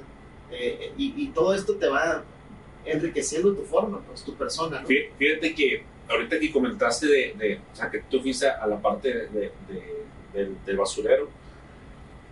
yo, yo, yo, nunca me he ido a, a, a trabajar un basurero como para decirte esa experiencia, pero más o menos una experiencia como similar a la cuestión de que me salí de trabajar, sea, me salí de reír un poquito de la arquitectura. Eh, yo, me, yo fui a, me metí a trabajar solamente para, para ver qué era porque me, me interesaba. Para experimentar. la parte administrativa de una empresa. Y eh, me entrevisté para una empresa grande de franquicia de, de, pizzas. Eh, y estuve trabajé casi un año y medio ahí con ellos. Eh, yo recuerdo que cuando me metí, era pura cuestión administrativa de recolectar, este, facturas, este, ver la, parte administrativa de, de, la cuestión de, de, las obras que se hacían de las nuevas franquicias. Eh, y yo, yo como te decía, la parte de la escuela no nos enfocaba mucho esa parte administrativa. Ahí la fui aprendiendo bastante pero lo que, lo que me sorprendió mucho más de esa empresa es la estructura, cómo tenían la organización. Y esa, una organización que jamás vi en ninguna empresa constructora o despacho de arquitectura. Jamás y hasta la fecha no he visto algo así. Era una estructura súper ideada en una pizzería que tú, que es súper famosa aquí, que tú ves, que jamás piensas que tiene esa estructura. Jamás lo vas a pensar. Estructura desde quién compra los muebles, desde quién va por la obra, quién saca la licencia, quién saca la copia, todo está súper estructurado, como le decimos en, en arquitectura, la ruta crítica de la parte administrativa. Y ahí fue donde a mí me nació bastante la, eh, el, el, cariño o el, el, gusto por la parte administrativa, la parte financiera. Entonces yo, yo comprendo bastante esa, esa parte que tú dices de, de cómo agarrar esas oportunidades para que se dé en tu carrera pero como digo, no es, no es comparativo a la cuestión que tú fuiste a la, a la basura, realmente, o sea, literalmente a la basura. Y algo que me sorprende más todavía es, eh, yo siempre lo, lo trato de, de, reflejar aquí en la, en la parte de, del podcast, es muy importante cuando uno va empezando eh, una empresa, también saber de la gente que te rodeas. Así es. Eh, yo, yo tengo la, la, no digo mala experiencia, la buena experiencia de haber tornado varias empresas. Por- sí, la neta, o sea, yo le he dicho aquí tal cual, y lo digo buena experiencia porque la neta de haber tronado esas, esas empresas, Fueron aprendizajes. bien cabrón, o sea, la he tronado primero pues por malas, por malas decisiones de, de sociedades, que con ninguno se, bueno, más con uno se con problemas, pero con los demás, súper amigos, este, otros por cuestiones administrativas, otros por cuestiones de ego. Este, y otros por pendejo, ¿no? O sea, punto. O sea, no, cada, quien, cada quien tiene su parte de culpa. Pero eh, ha- hablo de, de, de con, con quién te rodeas porque, o sea, yo, yo veo mucho, por ejemplo, el apoyo ahorita con, con Fernanda, con, con tu esposa, Ujú. que es una parte vital este, que yo creo que, que tienes, eh, que yo también me identifico mucho con ella porque muchas cosas de las que yo hago, yo no podría hacerlas, neta, si no tuviera un, eh, un backup, el apoyo, ¿no? el Sí. apoyo que tengo de, de mi esposa, directa o indirectamente. Así es. Porque, o sea, o sea, vamos a ser realistas. O sea, ¿qué, ¿qué esposa a lo mejor te puede aguantar que tú como arquitecto, güey, hayas ido a trabajar a la basura, güey? O sea, la neta, tiene que ser de- demasiado eh, el, este, la comprensión y, y- y la, la sociedad como ahora sí que, porque el matrimonio muy aparte del amor, todo lo que tú quieras, ya viéndolo fríamente, es, una sociedad. Así es. es una sociedad. ¿Cómo, cómo, cómo fue que esa parte de la comprensión es, es buena de, de la parte de, de, de Fer? Que, que voy a repetir que estaba en backstage, que no, no, está- no se ven cámaras. Eh, y, y, y esa, esa parte es súper interesante y yo quiero que, que, que ustedes lo, lo, lo entiendan, lo vean. Eh, a lo mejor están, ahorita están jóvenes, están morros, tampoco decimos que estamos rucos nosotros, o sea, yo tengo 35, tienes que 38, 36. 36, te lo, lo jodí, cabrón, 36. Pero, o sea, si tienes 20, 21, 25, está bien, disfruten toda la parte de, de- estudiante, de carrera, pero la neta yo creo que sí, un consejo le, le podemos dar es que desde ahorita vayan viendo cuál es el objetivo que quieren llegar y sobre todo ese objetivo, qué es lo que tiene que llevar alrededor para que puedan llegar a- a- al- al objetivo que quieren. O sea, ¿qué objetivo tiene? No sé. O sea, cada quien lo puede ver en cuestión de- vida, en cuestión de calidad de vida, en cuestión familiar, en cuestión monetaria. Cada quien tiene sus, preferencias, pero cada quien define un objetivo en sí para llegar. Y, y- y gran parte de, de la, de, la, de, la, de lo que quiero de la entrevista aquí contigo, Coy, aparte de todo lo que, de lo que ya hemos hablado, es que también trates de, de decir a, a- a a los que nos escuchan cómo, cómo, cómo ha sido ese proceso, o así que resumen desde que empezaste con la parte de arquitectura, eh, si a lo mejor, no digo que te arrepientes, pero sí como si a lo mejor en un momento dijiste, ¿sabes qué? Si hubiera hecho esto, me iba, me iba mejor, me iba mejor, hubiera llegado más rápido a, a este caso que lo que tienes ya como Kojimba. Este, ¿Hay algo en el camino que a lo mejor pudiste haber cambiado o, o, o no? No, no sé, o sí. Sí, sí, mira, definitivamente hay, hay cosas que, que te marcan, ¿no? O, o, o esas partes de, que se convierten en historias que te van marcando. Eh, eso siempre va a existir. El, el, el por qué no lo hice antes, el por qué, eso siempre va a existir.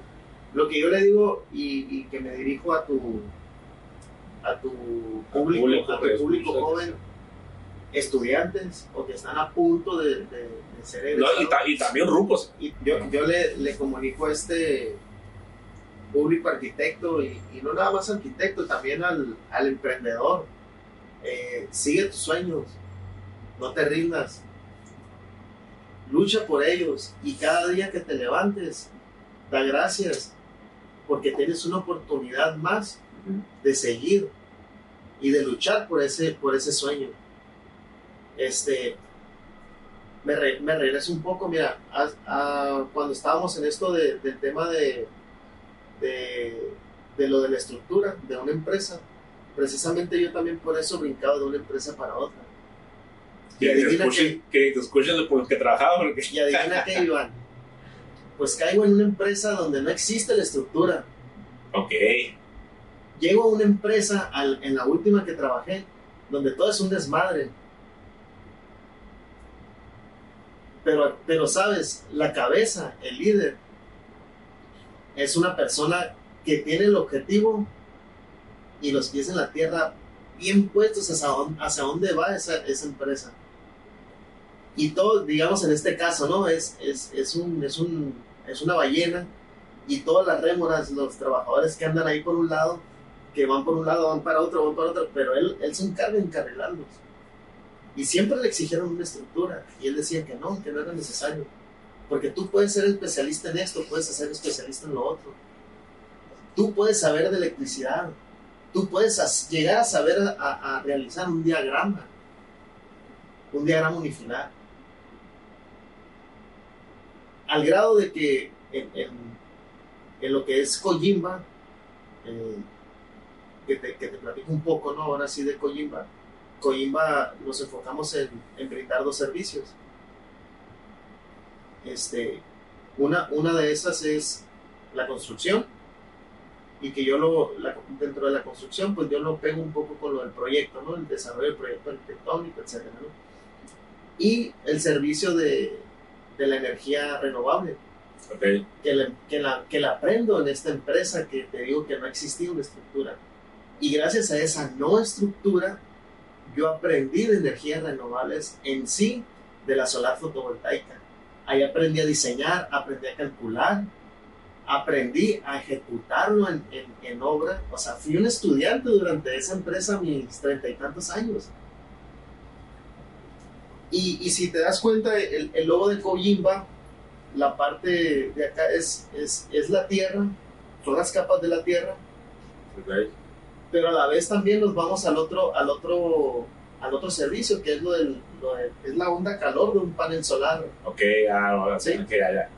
Entonces a eso vamos enfocados. Y Kojimba va más allá de, de, de- de unas siglas, de una serie de, palabras que, forma, que forman este significado de Kojimba, ¿no?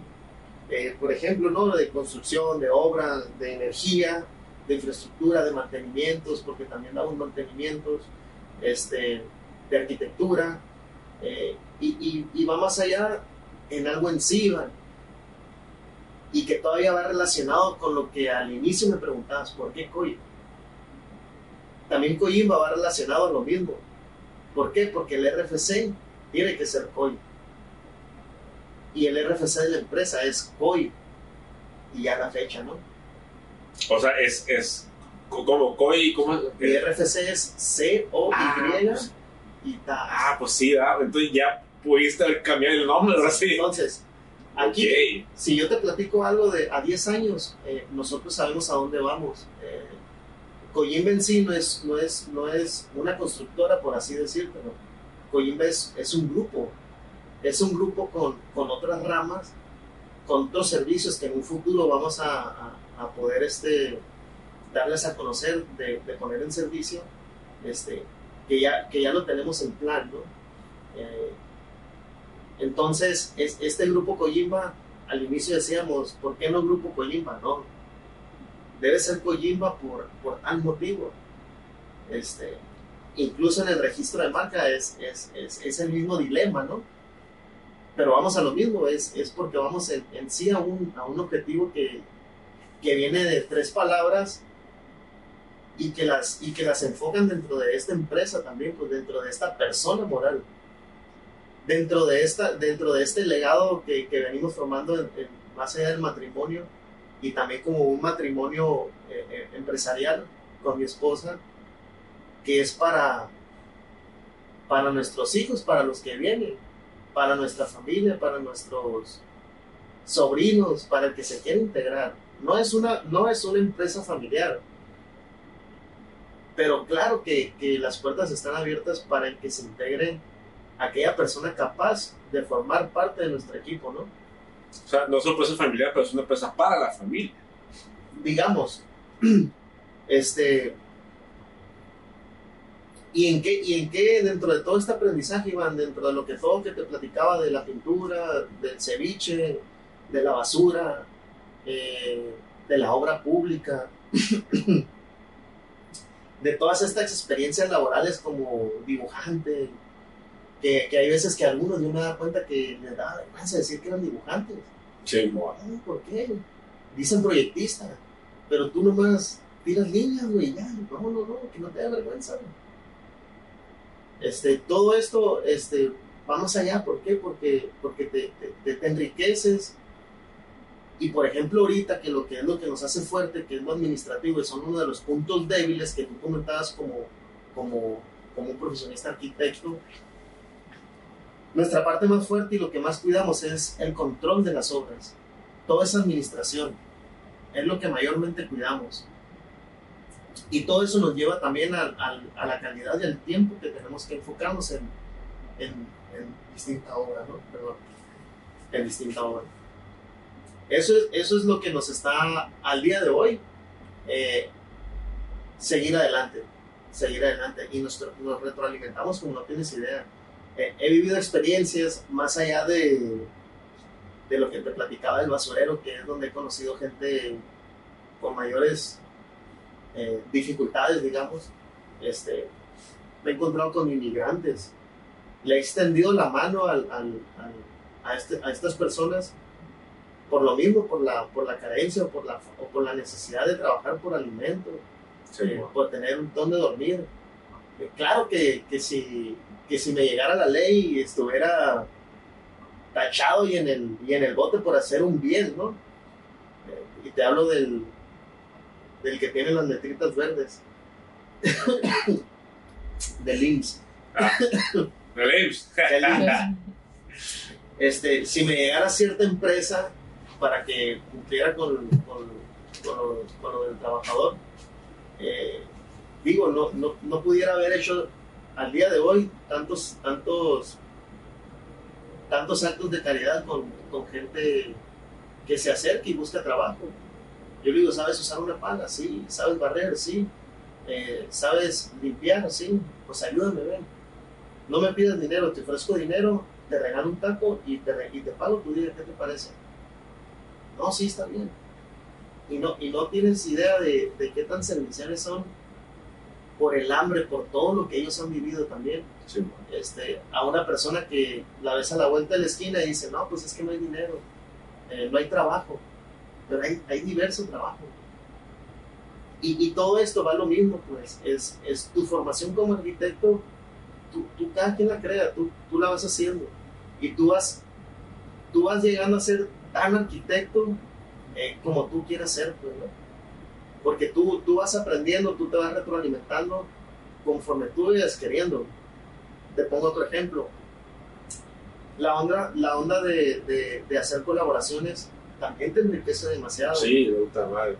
hacer colaboraciones con colegas o con no colegas de esta empresa, por ejemplo, que te platico que, que, que la estructura no es lo suyo, hago colaboraciones con ellos, eh, los apoyo en, en las partes de, de subestaciones, en lo civil y en lo electromecánico, eh, en, en la parte de, de cuartos eléctricos, etcétera, etcétera, ¿no? Este, y hago colaboraciones con ellos, hago colaboraciones con, con colegas arquitectos, eh, con ingenieros incluso, tanto en proyecto como en, como en obra, como en construcción, ¿no?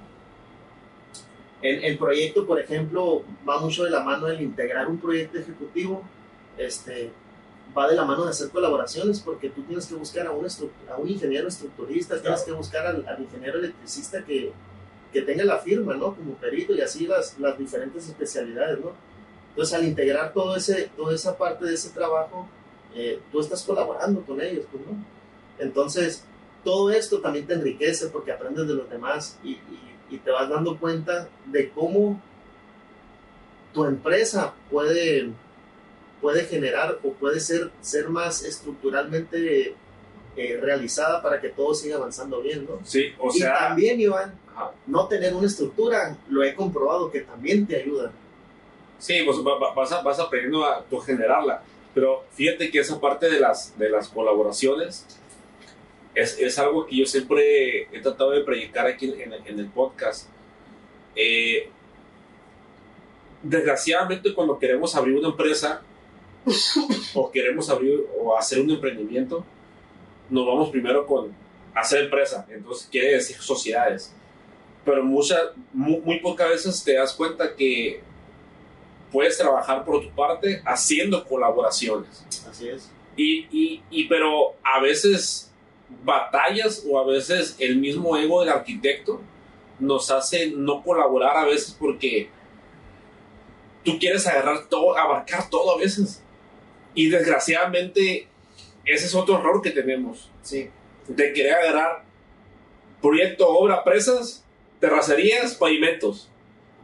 Y, y, y digo, no es que no lo puedas hacer, claro que lo puedes hacer, pero tienes que tener la humildad también y decir, ¿sabes qué? De todo eso que estoy hablando, yo soy mejor en esto. Y de esto me voy a ofrecer y, y voy a pedir colaboración, asesoría o algo para, para enriquecer el proyecto, que es lo que tú decías. Entonces, es, es algo súper difícil que uno, que uno aprenda. Puede ser por la experiencia o por cosas que te pasaron, pero lo tienes que aprender. Las colaboraciones, no hay que olvidar que son muy buenas porque son estrategias laborales. Eh, hay que aceptarlas, hay que, hay que experimentarlo. Eh, como todo, aprendes. Y demasiado. ¿Y cómo vas haciendo esas colaboraciones? Porque tú sabes de que esta persona se especializa en esto y hay que buscarlo para presentar tu trabajo lo mejor posible. Y vas buscando cierto tipo de personas y ahí es donde entra esa colaboración, ¿no? Este, ahora, en el tema de, de querer abarcar todo, ¿por qué? ¿Cuál es la necesidad? Sí. ¿Por qué? Yo le digo, yo le digo a, a, la, a la, directora de, de, Administración y Finanzas acá en Coyimba, que es mi esposa, yo le digo, yo no puedo, yo no puedo con todo, le digo. Sí, bueno. Tú tienes que ver toda esa parte, y, y ¿qué te voy a decir yo si tú lo sabes? Pues, ¿no? eh, toda esa parte de, de cobrar, esa parte de, de, pagar, que la factura, que, o sea, todo eso el, el, cuidar el dinero, el que sabes que cotizaste tanto y te estás gastando un saco más de cemento, o sea, todo ese control. Ay, y que no, no, no, no, hay que, no hay que complicarnos tanto la existencia. ¿Por qué? Porque hay que delegar. Para lograr hacer un buen equipo hay que delegar. No quieras hacer todo, inclusive con tus propias manos.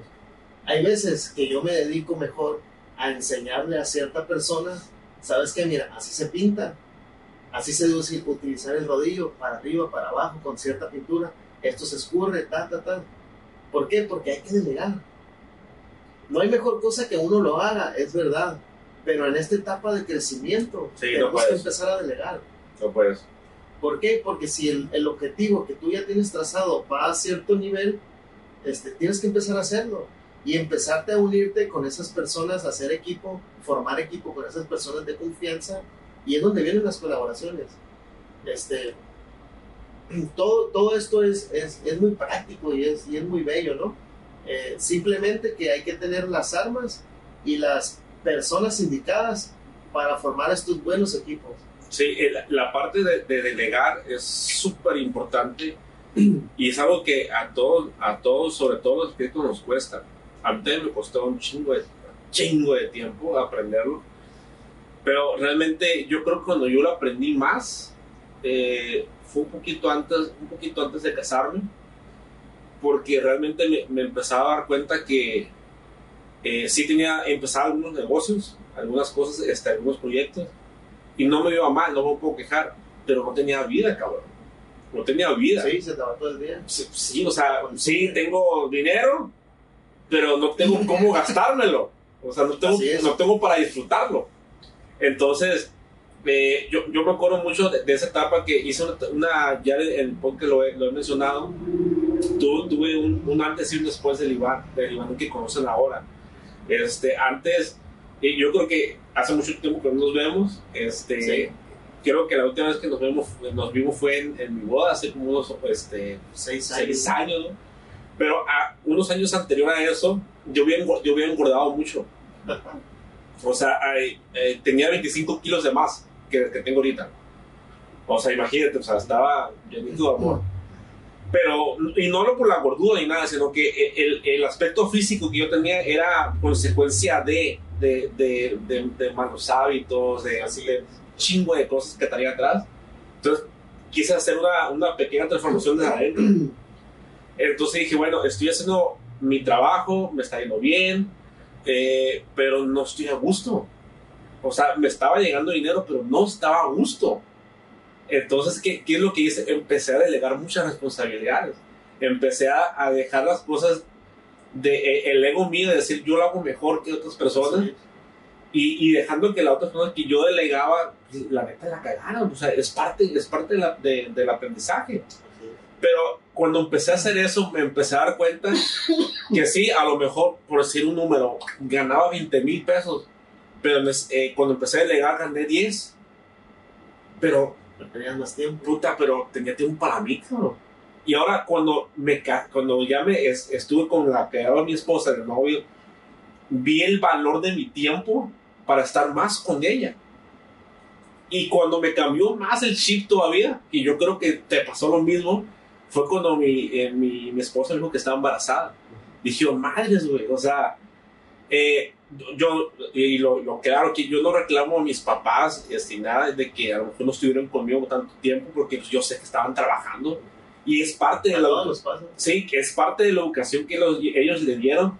Pero dije, yo no quiero eso para con- estar con, con mi hija. Yo quiero estar el mayor tiempo posible, si no es que todos los pinches días con ella. No me quiero perder su crecimiento, dejarle la guardería o algo. O sea, cuando no se puede, pues sí, de plano, ¿no? Entonces, ¿cómo le hago? ¿Cómo le hago para yo tener el tiempo, un tiempo de calidad? Pues solamente haciendo una organización bien y delegando ciertas responsabilidades que a lo mejor en la cuestión operativa ya no tiene que estar yo ahí. O sea, en tu caso ya este, puedes meter un supervisor, puedes meter un residente, Así es. este, para que tú te dediques, o sea, porque es lo que siempre yo hablo aquí. Nosotros como dueños del negocio, nuestra chamba que tenemos que ver es crecer más la empresa. Y si queremos crecer más la empresa, no podemos estar operando al 100%. Tenemos que salirnos ahí por lo menos la mitad del tiempo para crecer la empresa y que llegar, que se haga un ente grande eh, para que te pueda dar una, una libertad que tú quieres. Claro, mira, eh, ahí te interrumpo un poco. Este, todo es por etapas. Es como, es como en, en el ser humano, ¿no? Naces, creces. Y acá, por ejemplo, en la, en la, cuando, tú, cuando tú estás emprendiendo, en mi caso, ¿no? Eh, entramos en una etapa de iniciación. En esa etapa de iniciación donde estás 100% enfocado en tu, en tu, en tu empresa, dándola a conocer y que después ya crezca. ¿sí? Entonces, ya en ese momento de, de crecimiento, en ese lapso de iniciación y de crecimiento, es donde más tienes que desarrollar esta parte de delegar. ¿Por qué?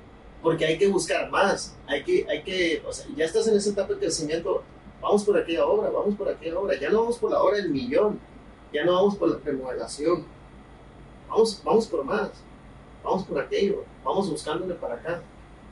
Hay miles de, ejemplos de empresas que, que, lo han hecho. Pues pienso yo que todos podemos, ¿por qué no? Eh, eh, hay que quitarnos ese, ese miedo y, y salir adelante con, con, nuestros sueños. Siempre y cuando no olvidarnos de y no, y no quitar los pies de la tierra. ¿no? Sí. Este, ¿Por qué? Porque es cierto y lo he visto, eh, mucha gente empieza a ganar dinero, se le van los pies. Sí, cabrón. Después nadie quiere colaborar con ellos, nadie quiere trabajar con ellos. Eh, y es donde también tienes que aprender todo ese tipo de cuestiones. ¿no? Simón, sí, es, eso, eso es cierto. El, el, dinero es un arma de doble filo. El, ¿no? dinero, el dinero es canijo. Sí, pues, pero, pero eso también viene desde, desde tus valores, de cómo estás educado o, o cómo te educas a ti mismo, porque, o sea, uno, uno se puede volver loco del dinero, realmente porque es, es cabrón, güey, es cabrón tener un fajo de dinero o algo y, y te puedes volver loco en un instante, güey. O sea, pero todo tiene que ver tu, tu grado de madurez, de, de, de, de cómo tú lo, lo puedes, este, lo puedes solucionar, es, esa parte de, de no, tu, tu grado de, toparte, pues. Tu, tu, grado de inmadurez, como bien lo mencionas, y, y con tu, tus valores, ¿no? que te forman y cómo te han creado y cómo, cómo tú eres ¿no? como persona. Por ejemplo, acá, acá con, con, con un servidor este, y, con, y con la empresa que represento, eh, uno de esos valores es, es la honestidad. Eh, no hay por qué jugarle chueco al cliente si, si en cierto momento es nuestro colaborador. Pues no hay por qué tratar de aprovecharnos si, si en un futuro nos puede dar más. Claro. Eh, no hay por qué tratar de, en el primer proyecto, chuparlo a mando poder. ¿Para qué? Si va a haber, va a haber posibilidades de hacer más colaboraciones con ese cliente. Eh, hay, hay, que cuidar mucho esa parte. Todas esas partes porque son, son, son formas que te van a llevar de brincar de una etapa a otra de esa iniciación a ese crecimiento. ¿no? Este, hay que cuidar mucho a los clientes, hay que cuidar mucho el, el, el, capital humano porque también es parte muy importante para poder lograr ser un equipo y formar una empresa consolidada. ¿no? Eh, es, es, difícil en veces este, tener constancia. Claro. Tener constancia. Es difícil, pero día a día la tienes que trabajar y día a día te la, te la tienes que, que, la tienes que llevar a cabo, ¿no? ¿Y cómo lo vas a hacer? Eh, nunca bajar la guardia, todos los días. Hay veces que yo despierto cansado, pero siempre recuerdo el sueño, eh, no lo olvido. El motor. Y, y, el motor se enciende y, y empieza a andar de vuelta.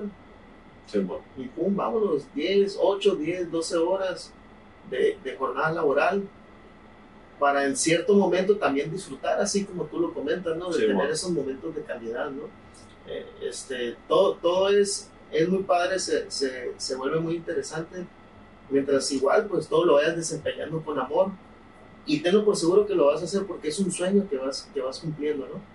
Eh, acá en este caso, por ejemplo, eh, mi esposa que se, que se sube el- al barco en aquel momento que yo lo compartí con ella y que le compartí todo el panorama de, de todo lo que queremos hacer, no nomás de, de cierto punto, ¿no? O sea, e- ella, ella conoce todo el plan, todo el, todos los objetivos que, que yo tengo, este, le muestro toda esa planeación, se la platico, la conversamos, ella me nutre más, eh, hay momentos en que ella me, me ayuda a tomar decisiones por lo mismo, Eh, hay momentos que, que y, no es por, y no es por, por ser avaro o algo así, pero hay momentos también que ni siquiera sé cuánto es el, el- el- el- cuánto, cuánto es, es el estado de cuenta en- al día, pues, porque todo eso vamos delegando y lo vamos dejando.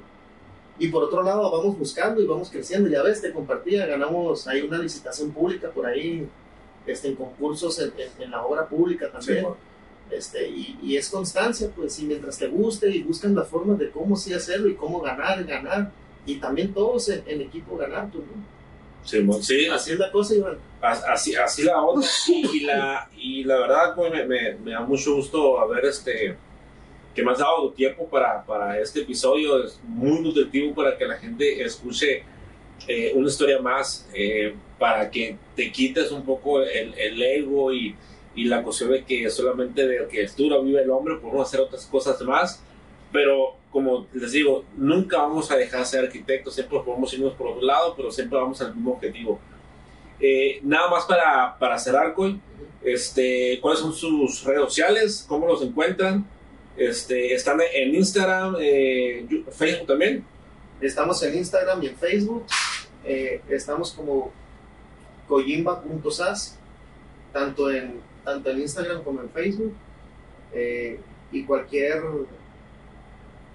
pregunta, aclaración o algo que quieran compartir de algún proyecto o, o algo que necesiten este, compartir acá con nosotros, tenemos nuestro correo que es kojimba.gmail.com. Este, Ya pues ahorita vamos a corregir eso, vamos a hacerle Vamos aquí unas eso. correcciones ahí en su página y todo para que, Ándale, para que, para que ya lo encuentren más fácil. así es. Sí, y este, sí, bueno, ahí para que busquen a, a, pues aquí el COI por medio de Kojimba, de Comillas SAS, este, SAS, entonces para que lo, lo busquen, este, ojalá, si les gusta este episodio, este, compártanlo, si les hace clic a ustedes o a alguien que puede, les pueda servir. Entonces, sí, si algo les puede servir, compártanlo, este, por favor, para que más gente le llegue. Y ojalá eh, sigan los consejos aquí de, de, de COI para que los lleven a, a su vida laboral. Y recuerden, eh, pues síganos, eh, síganos apoyando. Pues, vivimos para totalmente para eso, para ustedes, para seguir apoyándonos, haciendo el contenido de valor para que ustedes sigan en sus emprendimientos. Y nos vemos en el próximo episodio.